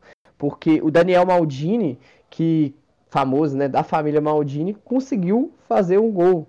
É, foi o gol que abriu o placar da vitória do Milan contra o Spezia. Sim, a, a expectativa era alta pela estreia do, do, Daniel Maldini. Como titular, né? Ele já tinha entrado durante o jogo. E o jogo começou bem movimentado. Aos 10 minutos, o Sandro Tonali finalizou do meio da área. mas o chute saiu ali pertinho da trave e acabou indo para fora.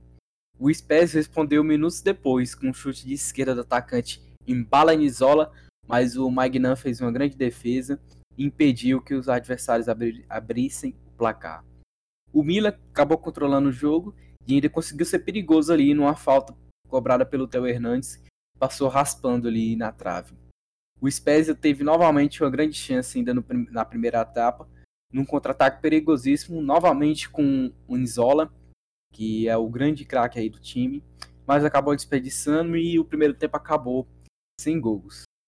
Na volta do intervalo, com apenas 4 minutos, o Daniel Maldini, que estava fazendo uma partida bem apagada, aproveitou o cruzamento de manual do lateral Pierre Calolu e cabeceou no meio da área e abriu o placar, né? Foi um, um momento bem especial para o torcedor do Milan, um gol do Daniel Maldini com o, o, o Maldini pai assistindo no estádio e aplaudindo o filho comemorando bastante o gol. É, o Maldini aí que é uma família que tem uma grande história no Milan. E a partir daí o Milan administrou bem o jogo. O Rafael Leão quase conseguiu aumentar a vantagem com três boas chances. Até que os, aos 75 minutos os roçaneiros tiveram um aumento de baixa e o atacante Daniele Verde aproveitou para igualar o placar uma finalização de pé esquerdo que ainda desviou no Santo Tonali e matou o goleiro Maignan.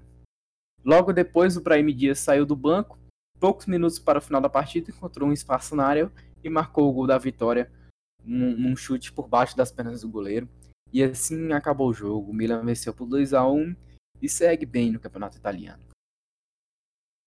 Milan que vai, pelo menos no campeonato italiano, voltando a fazer grandes jogos, voltando a ser competitivo e tá aí brigando pelo título. Eu acredito que vai brigar até o final novamente, como foi na última temporada. Mas a atual campeã, Pedro Paulo, a Inter de Milão, enfrentou a Atalanta e todo mundo sabe, né? Jogo da Atalanta é sinônimo de gol e a Atalanta faz qualquer partida se tornar muito divertida. E o, o, a Inter de Milão não conseguiu vencer o jogo, né? Terminou 2 a 2 Pedro Paulo. Como que foi? Pois é, né? A Atalanta que sempre entrega um jogo bem movimentado, é, ainda mais sabendo que a Inter, né, tá a partir nessa temporada, a partir dessa temporada tá um pouco diferente da temporada passada, do campeonato italiano passado, já que sofreu um pouco de desmanche, né? Perdeu o seu centroavante, perdeu o Lukaku, perdeu o Hakimi, que foi pro PSG. Então perdeu peças importantes e está tentando manter a campanha é, para quem sabe conquistar o bi, mas não foi um jogo fácil não. A Inter marcou dois gols com o Lautaro, que é um dos grandes é, nomes desse, dessa equipe, está conseguindo carregar é, a responsabilidade de ser o, um jogador importante, e o Dzeko, que é uma das contratações é, que vieram para ajudar o Lautaro, para conseguir marcar gols também, então eles estão fazendo sua função. Só que a Atalanta é um time que sempre se preocupa em marcar gol, em é, fazer um jogo ofensivo e ir para cima mesmo. E os gols foram marcados pelo Rafael Tolói e pelo Malinovski. E aí o que fez com que o jogo ficasse empatado em 2 a 2 jogo com 4 gols. Eu tenho certeza que para os torcedores talvez não tenha sido tão legal assim, mas para quem vê de fora foi um jogo divertido. É sempre bom ver jogos assim com bastante gols. E a Atalanta sempre apresentando esse futebol ofensivo e a Inter é um time enorme, é um time grande, um dos grandes times da Itália também apresentou um futebol mas não suficiente para vencer a Atalanta e conseguir os três pontos. É a Inter aí que tropeça no campeonato italiano mais uma vez e é, deixa os adversários criarem uma gordurinha na frente, porque Napoli enfrentou em casa o Cagliari e venceu por 2 a 0 gols de Ossien e Insigne e mantém 100% de aproveitamento no campeonato italiano, um início de campeonato espetacular do Napoli. São 16 gols feitos e 2 gols sofridos em 6 partidas. Realmente, é, Napoli vai surpreendendo nesse início de campeonato. Vamos falar um pouco então da tabela de classificação do campeonato italiano. Napoli em primeiro com 18 pontos, 100% de aproveitamento. O Milan com 16 pontos, vem logo atrás, invicto, mas com dois pontos a menos que o Napoli. A Inter de Milão com 14 pontos em terceiro lugar. Roma e Fiorentina estão empatados com 12 pontos, mas a Roma fica na frente pelo critério de desempate, que é o saldo de gols. Em sexto lugar, a Lazio com 11 pontos. E em sétimo lugar, a Atalanta com 11 pontos. Se você está perguntando cadê a Juventus, em décima posição, a Juventus vem com 8 pontos. Já são 10 pontos atrás do líder Napoli. Vai ficar complicado aí para a Juventus concorrer ao título com essa gordura que o Napoli já criou e os outros adversários já criaram também. É, na zona de rebaixamento, Venezia com 4 pontos, Cagliari com 2 pontos e Saler, Salernitana com 1 um ponto. Fecham aí a zona de rebaixamento do campeonato italiano. São meio-dia e sete, a gente vai encerrando agora o Mesa Redonda dessa quinta-feira. Pedro Paulo, o que, que você achou do programa? Quais suas expectativas para os jogos aí do final de semana do campeonato italiano e também nos outros campeonatos do futebol europeu? Ah, gostei muito do programa, né? Depois de, de um períodozinho fora, um períodozinho de férias, gostei muito de voltar. É sempre muito bom falar do futebol internacional. Essa semana foi muito movimentada, é muito campeonato, muito jogo. Foi uma semana muito boa para quem gosta de futebol internacional. E as minhas expectativas é sempre estar aqui quinta-feira falando sobre o futebol internacional com vocês de uma maneira descontraída, de uma maneira leve, para fazer com que o nosso telespectador se sinta como se estivesse numa roda de amigos conversando sobre futebol e eu gosto muito dessa proposta.